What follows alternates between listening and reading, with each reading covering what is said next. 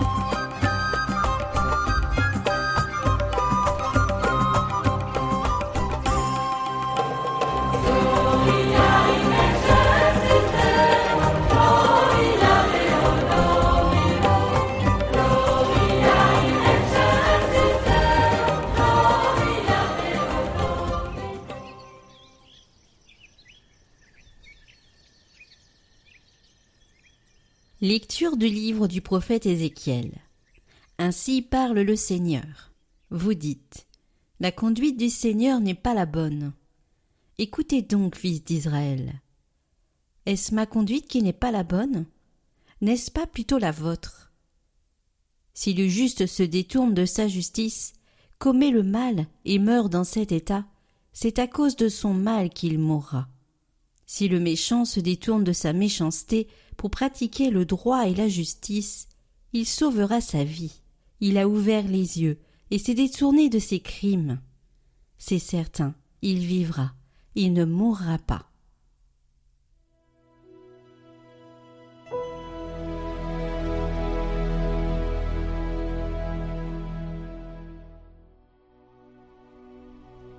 Rappelle-toi, Seigneur, ta tendresse Seigneur, enseigne-moi tes voies, fais-moi connaître ta route, dirige-moi par ta vérité, enseigne-moi. Car tu es le Dieu qui me sauve. Rappelle-toi, Seigneur, ta tendresse, ton amour qui est de toujours. Oublie les révoltes, les péchés de ma jeunesse, dans ton amour, ne m'oublie pas. Il est droit, il est bon le Seigneur, lui qui montre aux pécheurs le chemin. Sa justice dirige les humbles il enseigne aux humbles son chemin. Rappelle-toi, Seigneur, ta tendresse.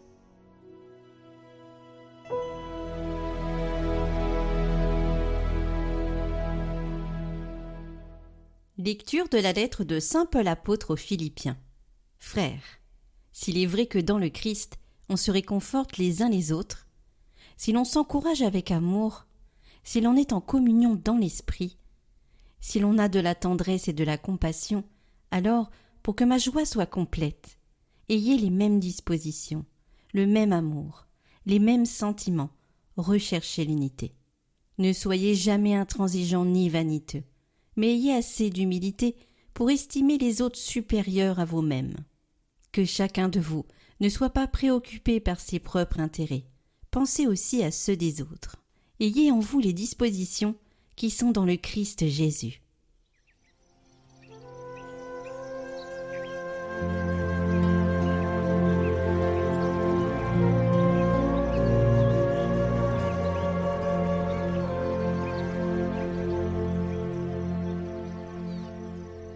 Évangile de Jésus-Christ selon Saint Matthieu.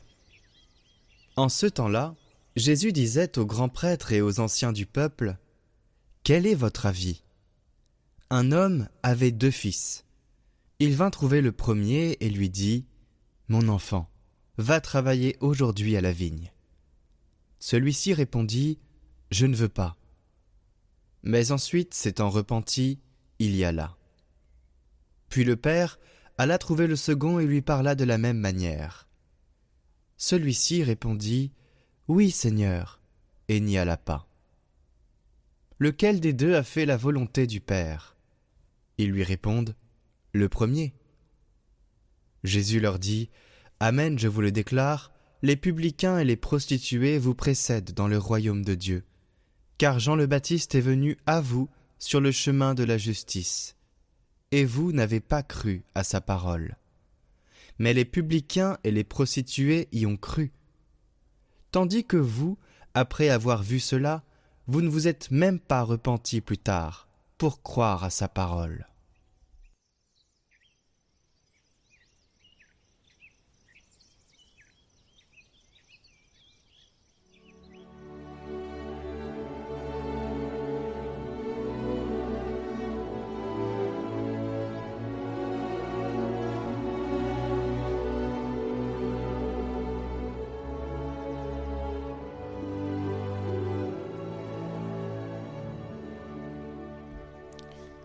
Chers amis de Catoglade, cette histoire que raconte Jésus fait vraiment écho à une expérience euh, commune dans notre vie, que l'on demande à ses enfants de se laver les dents ou qu'on sollicite euh, des amis pour euh, nous aider dans un déménagement, il n'est pas rare d'avoir la mauvaise surprise d'un oui qui n'est pas du tout suivi des faits, ou au contraire la bonne surprise d'un non qui s'amende et finalement qui, qui, vient nous servir.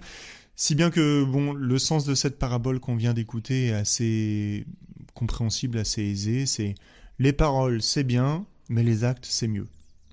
Voilà, je sais pas si du coup ça demande beaucoup d'autres commentaires et du coup, plutôt que de commenter simplement ça, je voudrais peut-être m'attarder sur deux ou trois détails de ce texte qu'on remarque pas forcément quand on lit la première fois, mais qui peuvent s'avérer vraiment bien instructifs pour notre vie. Le premier détail, c'est que ces deux fils ont quelque chose de différent dans leur réponse, mais ils ont quelque chose en commun. Et ce qu'ils ont en commun, c'est un appel commun. En fait, ils ont certainement un caractère très différent. L'un semble impulsif, là, celui qui dit non euh, de façon virulente. L'autre un peu plus fuyant, peut-être. Probablement que le père euh, connaît bien ces deux garçons et leur caractère. Et pourtant, pour tous les deux, il les appelle à une chose en commun, j'allais dire, c'est de venir aujourd'hui travailler à la vigne.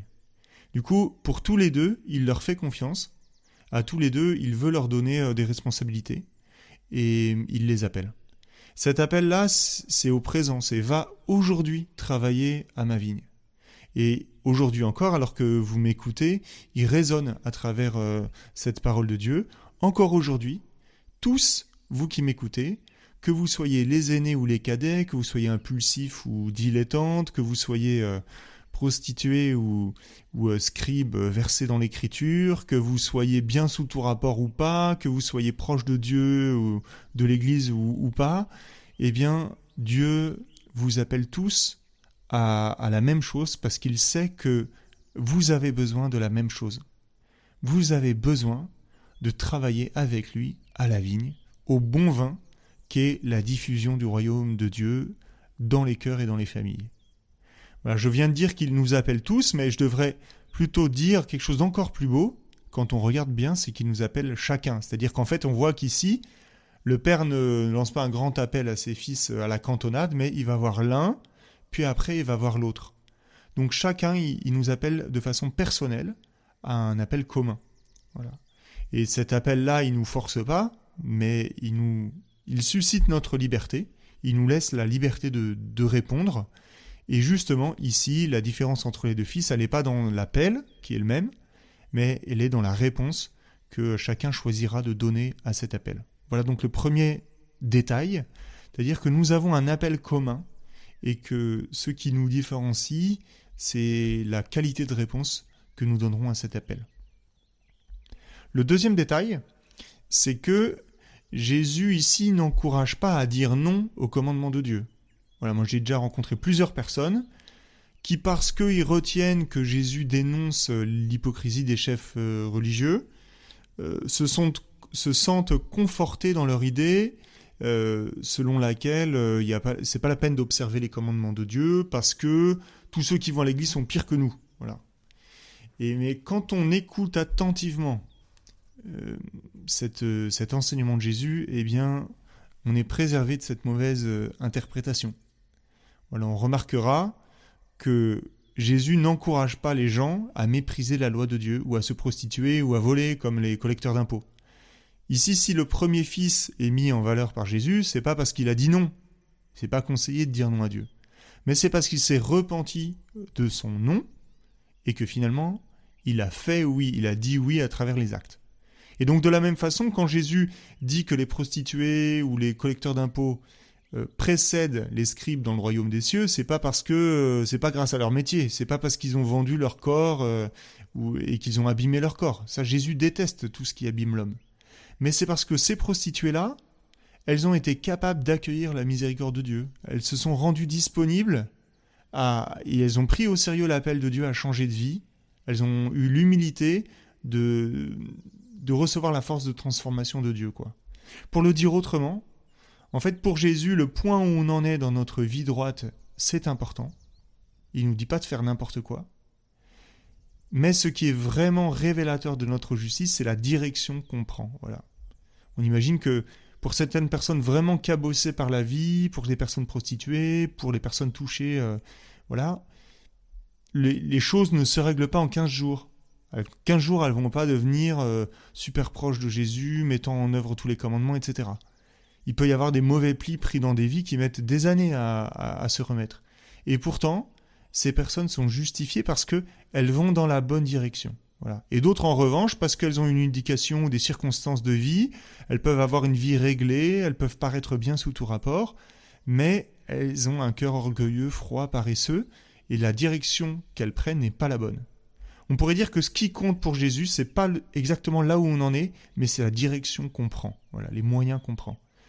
Si on pensait comme ça, eh bien, les élèves qui ont des facilités mais qui travaillent pas, ils seraient moins bien notés que des élèves euh, plus fragiles, plus faibles, mais qui travaillent pour progresser. Quoi. Ce serait vraiment la direction qu'on prend qui serait importante. Et ça, c'est un deuxième détail et c'est une deuxième bonne nouvelle. Et puis le troisième détail de ce texte, c'est que le premier fils ne se contente pas d'un repentir en pensée, vous voyez. Euh, il se contente pas de se reconnaître pécheur, du style euh, je m'en veux, euh, désolé, j'ai lousé, ou alors pas non plus simplement d'un regret en parole en disant pardon papa. Si on en reste là, si le fils en reste là, eh bien ce sont des illusions de repentir ou plutôt des, des repentirs qui ne sont pas complets. Le repentir du fils est complet, et il est cité en exemple, parce qu'il l'amène à une action, donc il va concrètement au champ. D'ailleurs, il y va sans parler, il y va directement, quoi. De même euh, que le publicain Matthieu, celui même, qui écrit l'évangile, bah, il a vraiment quitté sa vie de publicain, il s'est vraiment mis à suivre Jésus, ou que les prostituées qui suivaient Jésus, elles ont vraiment changé de vie. Voilà. Et donc, euh, ça nous libère de, de, simplement de dire pardon à Jésus en pensée ou en parole. Mais c'est vraiment un pardon qui doit s'accomplir, un repentir qui s'accomplit dans un changement de vie. Voilà donc trois détails dans ce texte qui est relativement évident, qui sont trois bonnes nouvelles pour ce dimanche, que je répète. Le premier euh, détail, c'est que, où que nous en soyons aujourd'hui, Dieu vient nous voir personnellement et nous propose de collaborer à sa vigne. Voilà, il nous appelle chacun, où que nous en soyons, pour faire venir, advenir le royaume de Dieu dans les cœurs et les familles parce que nous avons tous besoin que de ça. Et ça, c'est vraiment magnifique. Le deuxième détail, c'est que Dieu s'attache plus à la direction que prend notre vie, plutôt que du point où on en, est maintenant. À chacun sa marche, ce qui compte, c'est de monter, on va dire. Voilà. Et donc pour chacun d'entre nous, là où nous en sommes, c'est pas de regarder la marche où on en est, où sont les autres, mais ce qui compte, c'est de passer à la marche d'après, puis la marche d'après, d'aller vers Dieu, et enfin, le troisième détail et la bonne nouvelle, c'est que nous sommes appelés à avoir un vrai repentir de nos péchés, c'est-à-dire euh, de demander pardon et de transformer, de laisser Dieu transformer nos vies pour que euh, les choses changent vraiment. Voilà, l'Eucharistie que euh, nous célébrons ce dimanche est un lieu qui nous donne la force de vivre ces trois bonnes nouvelles. Amen. Prions pour toutes les intentions déposées en commentaire cette semaine. Notre Père, qui es aux cieux, que ton nom soit sanctifié, que ton règne vienne, que ta volonté soit faite sur la terre comme au ciel. Donne-nous aujourd'hui notre pain de ce jour. Pardonne-nous nos offenses, comme nous pardonnons aussi à ceux qui nous ont offensés. Et ne nous laisse pas entrer en tentation, mais délivre-nous du mal. Amen.